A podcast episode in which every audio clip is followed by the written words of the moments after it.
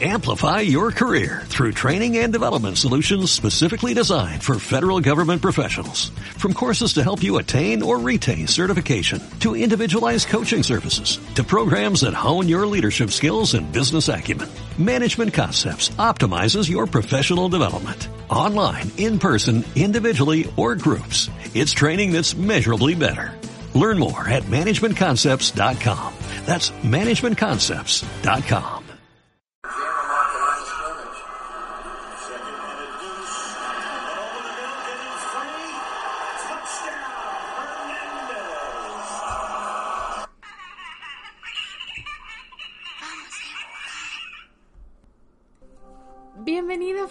una vez más a Juego de Asesinos. Mi nombre es Kiki y hoy seré su host. Hoy les traigo una historia que está súper larga. La verdad es que me obsesioné con ella además y me puse a leer un libro entero. Así como lo oyen. Así que hoy sí les traigo un montón de información como si fuera profesional. Así que sin más preámbulos, vamos a comenzar. Dennis Hernández era la estrella de Bristol High School en los años 70, la misma escuela en la que sus hijos asistirían en el futuro. Ahí lo llamaban The King o el Rey. Venía de una familia de clase obrera, con raíces puertorriqueñas, y ganó una beca para jugar fútbol americano en la Universidad de Connecticut. Se suponía que sería su camino a una mejor vida pero la verdad es que nunca terminó la universidad. Pues en 1977 un compañero de juego entró a una casa a robar y su cómplice disparó a un oficial de policía. A pesar de que él no estaba envuelto en el robo ni en el tiroteo, los atraparon y después aceptó que había intentado ayudar a su amigo a escapar. No le pusieron ningún cargo, pero abandonó la escuela y se regresó a Bristol.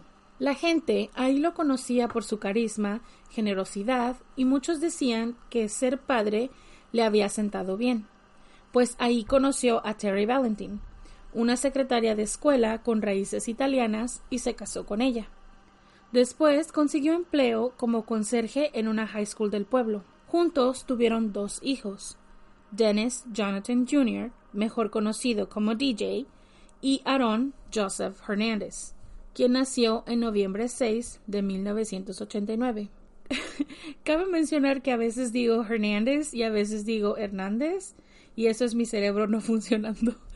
Así que discúlpenme si en algún momento lo digo. Estoy hablando de la misma persona, solo que ahí no me hace clic. Dennis se la pasaba de bar en bar. Cuando Aaron tenía tres años, fue arrestado por intentar comprar cocaína de un oficial que estaba trabajando encubierto. O sea que de cualquier persona de la que pudo haber comprado droga, se le ocurrió comprársela al policía. Ambos hijos tenían que vivir en terror, pues los golpeaba mucho, a veces sin razón alguna o si estaba muy borracho. Pero usualmente las golpizas eran más si él creía que no estaban haciendo lo suficiente para sobresalir en la escuela o atléticamente hablando. Pues si había algo que Dennis hacía con sus hijos era inculcarles el amor por los deportes. Y en esto yo creo que tiene que ver con esto de que él era jugador de fútbol americano y quizás sus sueños no se cumplieron, so quería ver sus sueños realizados por medio de sus hijos. Un día, Aarón llegó a la escuela con un ojo morado y su entrenador creía que su padre había sido el causante de esto, pues tiempo atrás Dennis ya había golpeado a un entrenador en una disputa sobre los métodos de entrenamiento que impartía. O sea que este padre era agresivo 100%. Su hermano mayor DJ asegura que Hernández fue víctima de abuso sexual por parte de un niño mayor que él, pues éste lo forzaba a darle sexo oral desde que cumplió los seis años y continuando así por varios más. Cuando Aaron Hernández estuvo en la high school, se enfocó más en el fútbol americano. Jugaba para los Bristol Rams. Comenzó como wide receiver. Y para los que no sabemos de fútbol, un wide receiver es un receptor que está encargado de atrapar la pelota y avanzar el mayor número de yardas, o bloquear en caso de que la jugada sea una corrida, Después se convirtió en tight end o ala cerrada, que en promedio son chicos de 6 pies y 3 pulgadas, pesan alrededor de 240 libras, deben ser jugadores robustos, fuertes para poder bloquear, buenos para atrapar la pelota y ser suficientemente rápidos para correrla y ganar yardas. También jugaba de ala defensiva o defensive end, cuyo trabajo es obstaculizar el quarterback del equipo contrario, ya sea en la realización de un pase o haciendo una captura o sack. Para su último año de high school, se convirtió en el jugador del año Gatorade en Connecticut, después de hacer 67 recepciones por 1.807 yardas, las cuales fueron récord estatal. 24 touchdowns, en ofensiva 72 tackles, 12 capturas de quarterback, 3 fumbles forzados, 2 recuperaciones de fumble, 4 bloqueos de patada en defensa. Aaron Hernández consiguió el récord estatal por el mayor número de yardas por pase en un solo juego por 376. Quedó en séptimo lugar a nivel nacional de las high schools. Estableció el récord nacional de high school por yardas recibidas por juego con 180.7. No era un niño que trabajara duro, pero una vez que entró en la high school y midiendo 6 pies y 2 pulgadas, tuvo que trabajar mucho más duro que los demás en su equipo. Era un chico popular. Al principio salía con Shaina Jenkins, quien se convertiría en su prometida años más tarde y con la cual concibió una hija. Se conocían desde la primaria. Fue en estos años que su adicción a la marihuana comenzó. Fumaba antes de entrar a la escuela, prácticas y juegos. Y sumándose a esto también bebía una cantidad considerable de alcohol. Y usaba medicamento para el desorden ADHD. En enero del 2006, su padre Dennis Hernández muere por complicaciones de una cirugía en una hernia. Aaron Hernández tenía solo 16 años, y este suceso afectó muchísimo su vida. Actuaba rebelde, pues estaba viviendo el duelo de la pérdida. Él sabía lo importante que eran los deportes, el fútbol en específico para su padre. Así que se metió de lleno para intentar honrar la memoria de él. A pesar de todos los problemas y abusos, él seguía tratando de pues quedar bien con su papá. En ese mismo año, 2006, en uno de sus partidos, Hernández recibió un golpe en la cabeza, en su lado ciego. Fue tan fuerte que lo noqueó instantáneamente. Una ambulancia tuvo que sacarlo del campo. En ese entonces, él había decidido ir a la Universidad de Connecticut, donde su hermano mayor DJ estaba estudiando, pero al final decidió jugar para la Universidad de Florida, bajo el ala de Urban Meyer, quien fue jugador, head coach de fútbol universitario y ahora analista para Fox Sports. Cuando él vio a Hernández jugar, sabía que era una máquina Tenía la estatura, el peso, podía capturar casi cualquier balón el 99% del tiempo y era rápido. Aaron Hernández se convirtió en estrella justo frente a sus ojos. Meyers decidió ir a la high school de Hernández y pidió al director que le diera permiso de graduarse un año antes, para poder mudarlo a Florida. Y después de unas pláticas, una insistencia y hasta por la fuerza presuntamente, Hernández estaba aprendiendo el playbook del equipo justo días después de su cumpleaños número 17. Estamos hablando de que un chavito de 17 años llega a estudiar a un colegio para poder ser parte de un equipo de fútbol. O sea, yo no sé ustedes, pero un chamaco de 17 años no creo que está preparado mentalmente para pues ser parte de una universidad. Y todos sabían que ese chico pues no estaba listo y dejarlo ir tan joven pues quizás iba a ser un error. Estaba físicamente preparado para jugar, pero no para asistir a clases. De acuerdo con The Boston Globe, el joven que llegó a Florida no estaba académicamente preparado, no era un gran estudiante. Sus dones atléticos eran obvios, pero detrás de eso estaba un adolescente enojado, lidiando con una, una vida llena de abusos, dependiente de drogas y cuestionando su sexualidad. Entre prácticas, juegos, team meetings y otros eventos, Hernández ponía por lo menos entre 40 y 60 horas a la semana en su carrera como futbolista. durante todo el año. Eso es prácticamente como un empleo de tiempo completo y un poquito más. En el 2007, Hernández debutó con los Gators de Florida, jugando solo tres partidos, en los cuales logró nueve recepciones por 151 yardas y dos touchdowns. Pero el siguiente año tuvo que quedarse en la banca, pues falló la prueba de drogas. Su siguiente año fue mejor, jugó 11 partidos de 13 durante el 2008 y acabó con 34 recepciones por 381 yardas y 5 touchdowns. En el 2009 ganó el VCS National Championship contra los Oklahoma Sooners con el marcador 24-14. Era la segunda vez que la universidad ganaba este championship. En el 2019, después de liderar a su equipo con 68 yardas y 5 touchdowns, Hernández ganó el John McKay Award, que se otorga anualmente al mejor tight end en la nación. Una vez en prisión, Hernández confesaría que estaba drogado en todos sus partidos, incluso en los partidos futuros de su carrera, con la NFL. En abril de este mismo año, de acuerdo a un reporte policiaco en Gainesville, Florida, el chico de 17 años consumió dos bebidas alcohólicas en un restaurant bar. Se rehusó a pagar la cuenta y fue escoltado fuera del lugar mientras el manager se estaba alejando de él. De repente, Hernández le suelta un puñetazo en la cabeza, tan fuerte que le reventó el tímpano.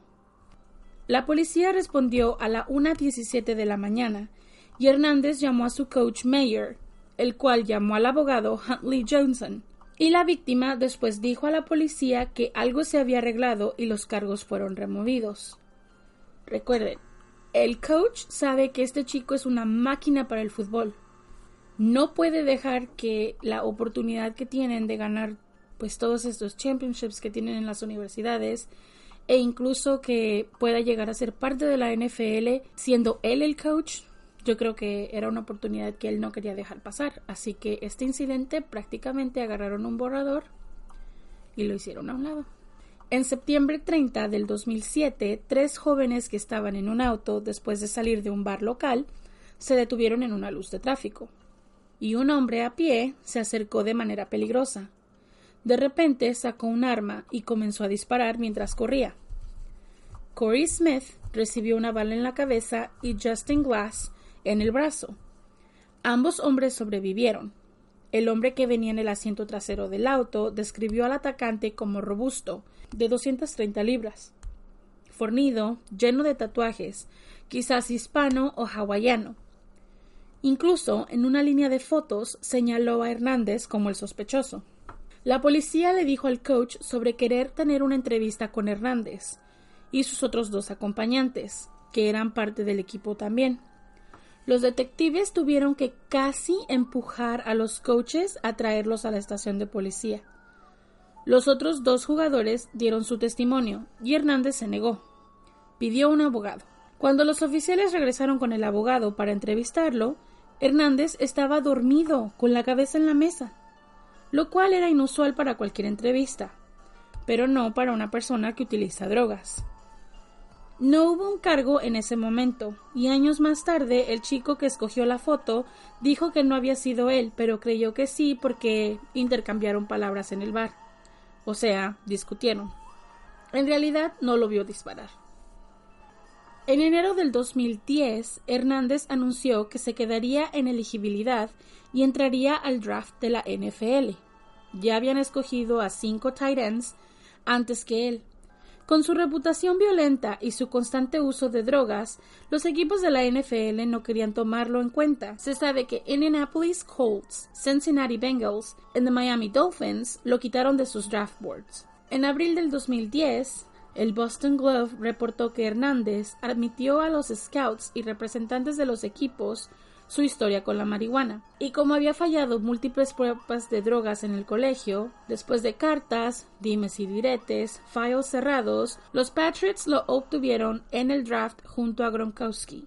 En junio 8 del 2010 lo firmaron por cuatro años con un contrato de 2.37 millones de dólares con un bonus de 200 mil. Y después de discrepancias con el dinero, al final continuó jugando la temporada. Hernández floreció en su posición. Llevó al equipo de su mano.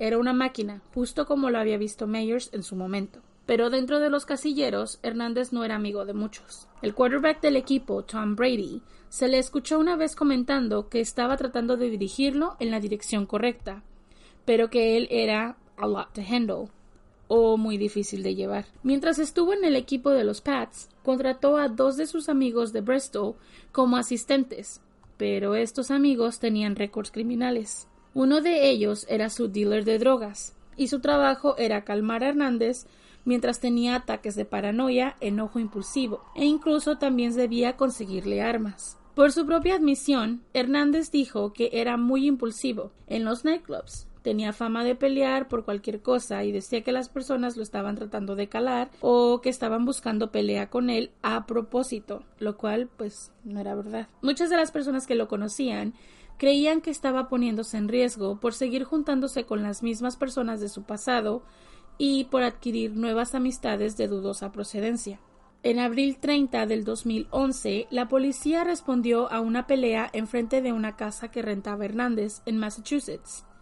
Uno de sus amigos llevaba a Hernández de regreso, después de haber estado en un bar en Boston. El conductor iba moviéndose entre las líneas a más de 120 millas por hora, en un área de construcción y en un highway donde el límite de velocidad es de 55. El oficial que los detuvo no los arrestó porque reconoció a Hernández y les dijo que se metieran a la casa y no conducieran más. En julio 16 del 2012, Daniel Jorge de de 29 años, y Zafiro Teixeira Furtado, de 28, dos inmigrantes que vinieron a Boston de Carpe Verde, entraron a un club nocturno, después de haber bebido alcohol en una fiesta y comprado más en una gasolinera cercana. Iban con un grupo de amigos, alrededor de las once de la noche.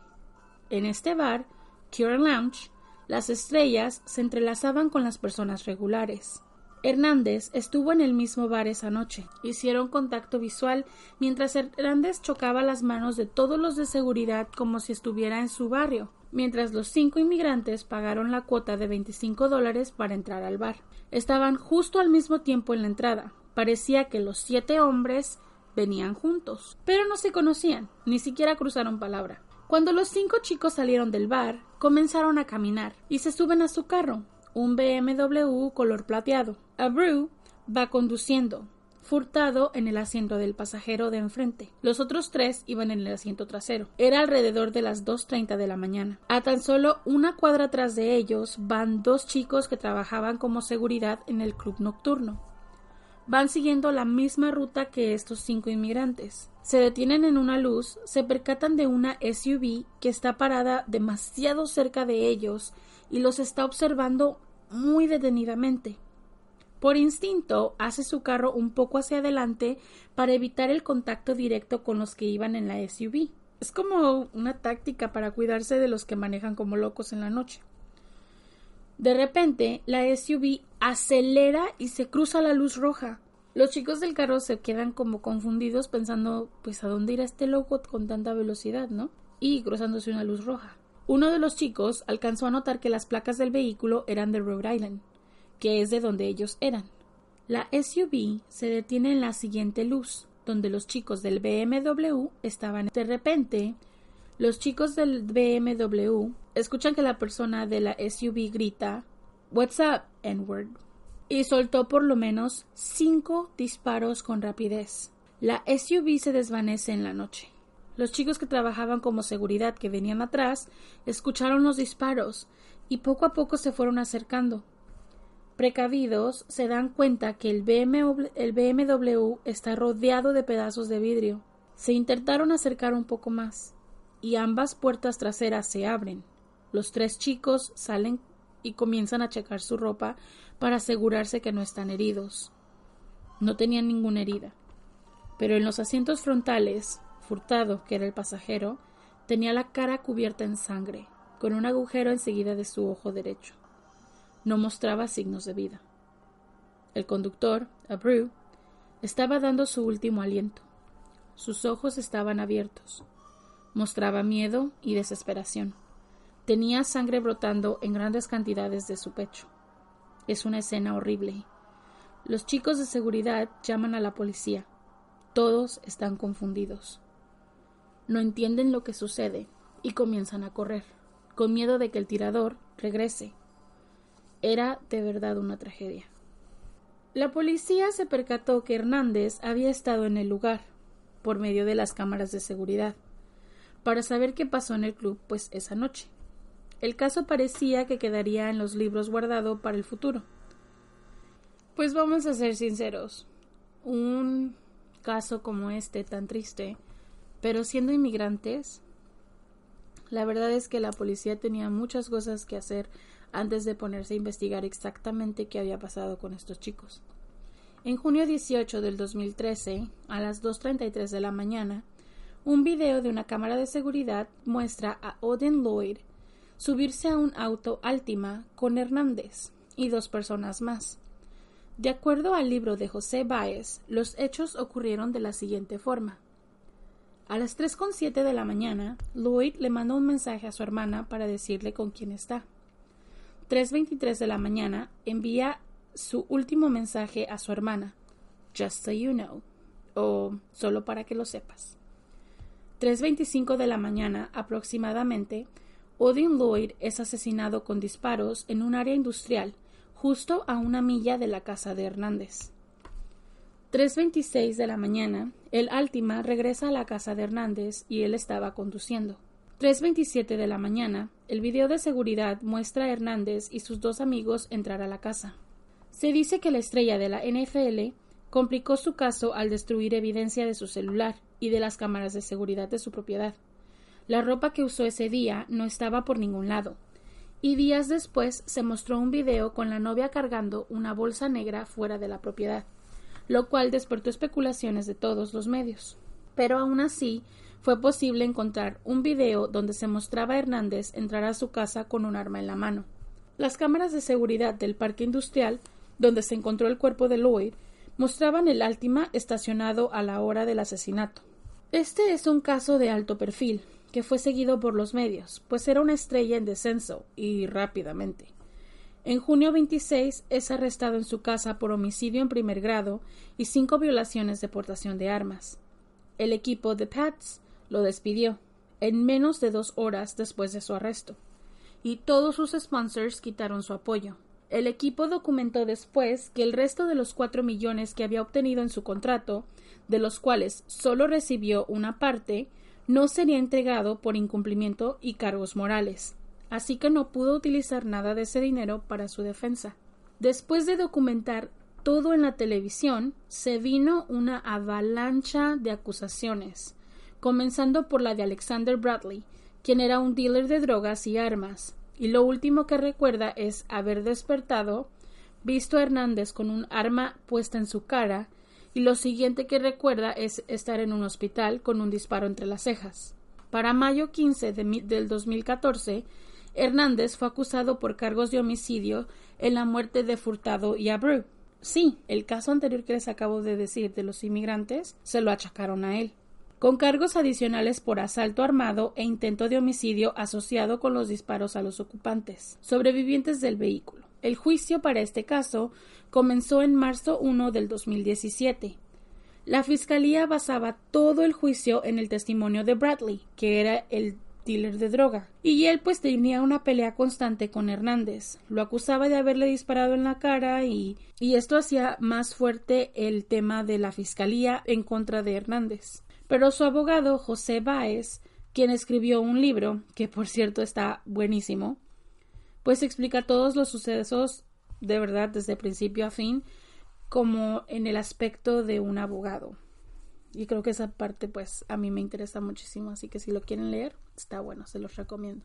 Él dijo que por falta de evidencia y pues los agujeros que se presentaron de la fiscalía, el abogado logró confirmar con recibos que Hernández solo estuvo 10 minutos en el bar, contradijo el testimonio de Bradley y el video que mostró Hernández de muestra que Hernández se fue solo del lugar y además utilizó la evidencia de la policía en su contra debido a los grandes errores en la colección de evidencia. ¿Le suena a O.J. Simpson? A mí también me suena a O.J. Simpson. So, en realidad lo que pasó fue que después de ser acusado de este doble asesinato, el abogado de él consigue juntar toda la evidencia para tirarle el caso a la fiscalía. En realidad no tenían pruebas como para achacarle la muerte de estos dos inmigrantes. El problema es que es como les digo, son personas que a lo mejor quizás suena horrible que lo diga de esta forma, pero eran personas de color y la policía a veces pues no nos toca tan buena. Yo soy una persona que siempre defiendo la policía porque soy, a mí estoy estudiando criminal justice y creo que es como esa parte de mí que quiere defenderlo siempre, pero así como hay oficiales que son muy buenos en su trabajo, también los hay malos y creo que en este caso de estos dos chicos inmigrantes eso fue lo que sucedió. Pero pues digamos que Hernández estaba en el lugar equivocado para ese caso, porque la evidencia que se presenta en realidad no, no concuerda. Pero la de Lloyd, de su amigo Oren Lloyd, ahí sí, ahí sí tengo mis dudas.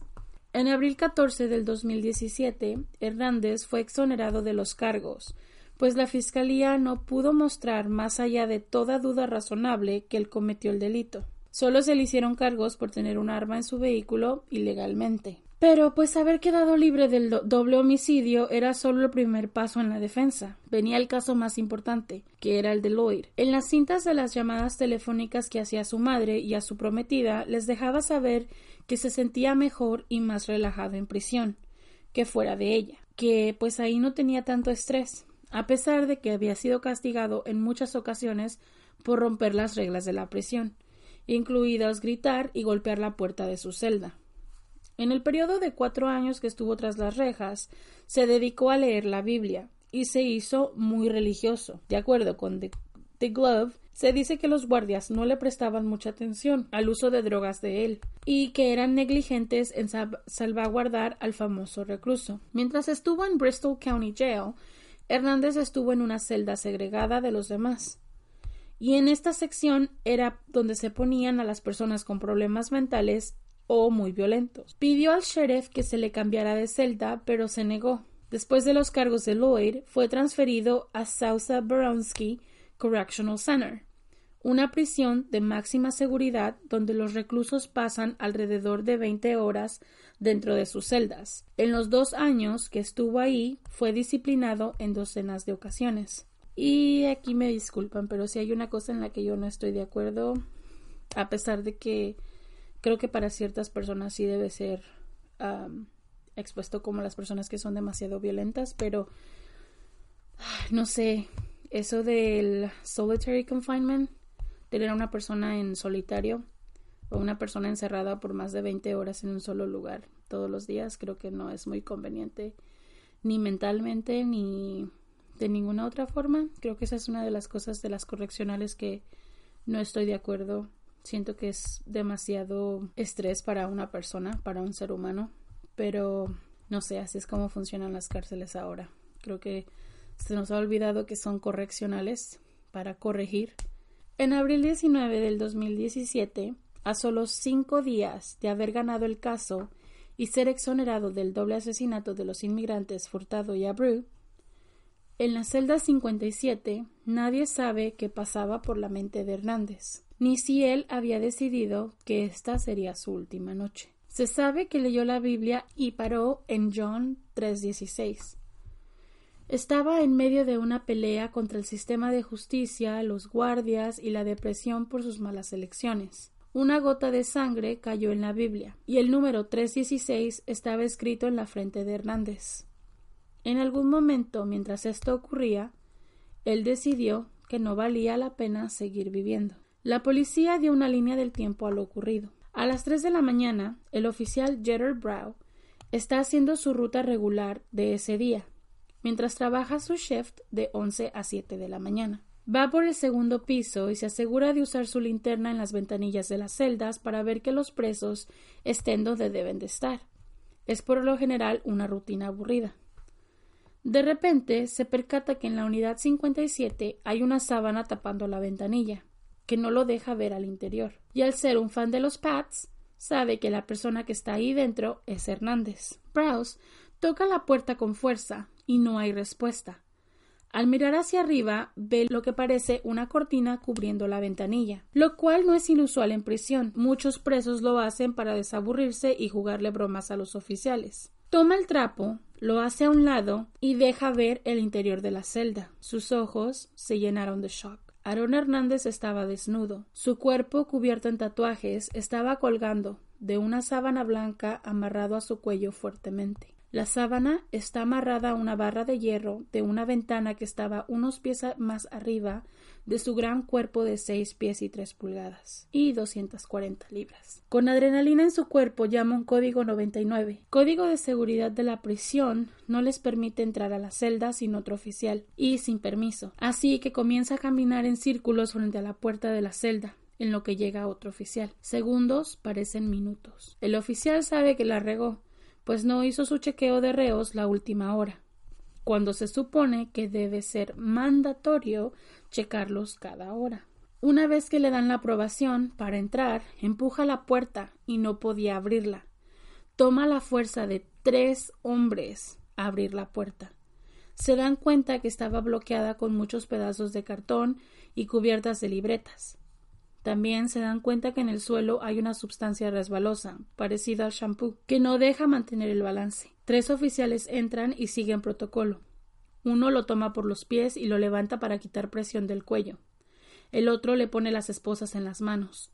Y el tercero intenta romper la sábana, pero las tijeras que tenía no funcionaban correctamente. Buscan otra persona que asista cómo cortar la sábana. Duraron dos minutos y medio en removerla. El servicio médico llega y logran ponerlo ya en la camilla.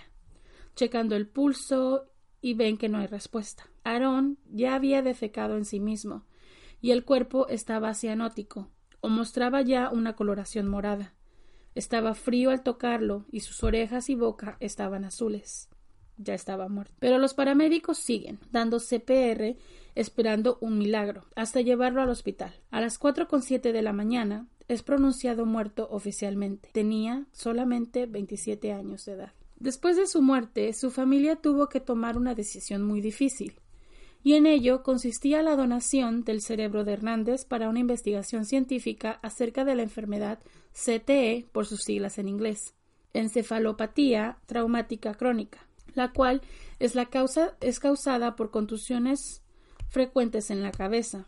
El cerebro de Hernández estaba en etapa 3 o 4 de la enfermedad, y esta enfermedad solamente se puede diagnosticar una vez que el cerebro está fuera del cuerpo. Al poner fotografías de su cerebro y el cerebro común de una persona de 26 años, aparentaba tener como la edad de 40. Así de dañado tenía pues Hernández ya su cerebro. Creo que fue una de las imágenes más difíciles de observar porque no te puedes imaginar que una persona tan joven tenga un problema en su cerebro tan grande. Pero cabe destacar que en mí, no sé si sea mi duda de mi locura, por así decirlo, pero a mí me daba mucho a pensar también que el uso de drogas tuvo algo que ver en ello. No solamente las, las contusiones que tiene, que tiene en la cabeza, sí entiendo que sea parte del por ser jugador de fútbol y por ser you know, esta persona tan grande y todo esto, pero creo que también la droga afecta directamente al cerebro y la combinación de ambas creo que fue bastante malo. Pero eso solamente lo leí en un libro. Ni siquiera estoy segura de que sea lo que las lo que el, el estudio proclamó después. En realidad, este chico jugaba desde los ocho años y pueden existir muchos golpes por fuera de los records después de esos dos que están escritos, que uno fue en la NFL y el otro fue mientras estuvo en el colegio. Los estudios indican que CTE produce inhibición de impulsos, falta de criterio, agresividad, enojo, paranoia, emociones volátiles y comportamientos de ira, que quizás sirven para explicar los comportamientos de Hernández. Se sabe que sufría de migrañas, tenía problemas de memoria, pero ¿es esta la justificación o el motivo de la muerte de Lloyd? ¿Ustedes creen que cometió el delito? No sé, a mí me quedan muchas dudas. Si en realidad no lo hizo, ¿por qué no hay evidencia? ¿Dónde está la ropa que utilizó el día que este chico murió? ¿Dónde está el arma que tenía mientras estaba en los videos? Creo que tener una enfermedad tan grave, pues al final del día no exonera el hecho de haber asesinado a alguien. Creo que esto es uno de los casos más controversiales que hay. Y pues hasta aquí los voy a dejar. Ah, sepan ustedes que Netflix está por lanzar una serie que tiene que ver con este caso y yo me les adelanté un poquito. No sé, es un caso muy intrigante, pasó hace muy poquito tiempo también. No sé, mientras vas leyendo un poco más sobre la historia de este chico te das cuenta que, que e, era prácticamente lo estaban comparando con otro O.J. Simpson. Si no se sabe en ese caso, déjenme, uh, déjenme saber y se los platico también porque ese fue un caso lo más mediático que se puedan imaginar y específicamente porque era una persona célebre, una, una celebridad, una persona con dinero y pues a veces se cree que personas con dinero y personas que son tan famosas pueden comprar la justicia. Entonces, sí, Netflix va a sacar esta, esta serie y yo creo que va a ser muy interesante ver cuál es la perspectiva que nos van a querer dar. Quiero saber en qué está enfocado Netflix, porque el libro de, de José Báez, que es el abogado de, de Hernández, está súper enfocado en limpiar su memoria y en, en darle este sentido humano de que era una persona que tenía un problema de CTE y quizás por ello es que cometió el delito, que yo al final no justifico, porque una vez que asesinas a otro ser humano creo que no hay justificación para ello, si lo cometiste hay que pagar por ello, pero no sé chicos, me quedan muchas, muchas dudas, muchas, muchas ideas en mi cabeza. Así que ustedes díganme lo que piensan en los comentarios, qué les pareció este caso Espero que tengan un excelente inicio de año. Uh, se vienen muchos cambios para este podcast. Uh, ya los voy, a los voy a ir dejando saber en otro audio un poquito más adelante. Pero pues por ahora me despido. Que pasen una bonita noche, tarde, día, lo que sea la hora que nos están escuchando. Y los quiero mucho. Bye. Amplify your career through training and development solutions specifically designed for federal government professionals. From courses to help you attain or retain certification, to individualized coaching services, to programs that hone your leadership skills and business acumen, Management Concepts optimizes your professional development. Online, in person, individually, or groups, it's training that's measurably better. Learn more at managementconcepts.com. That's managementconcepts.com.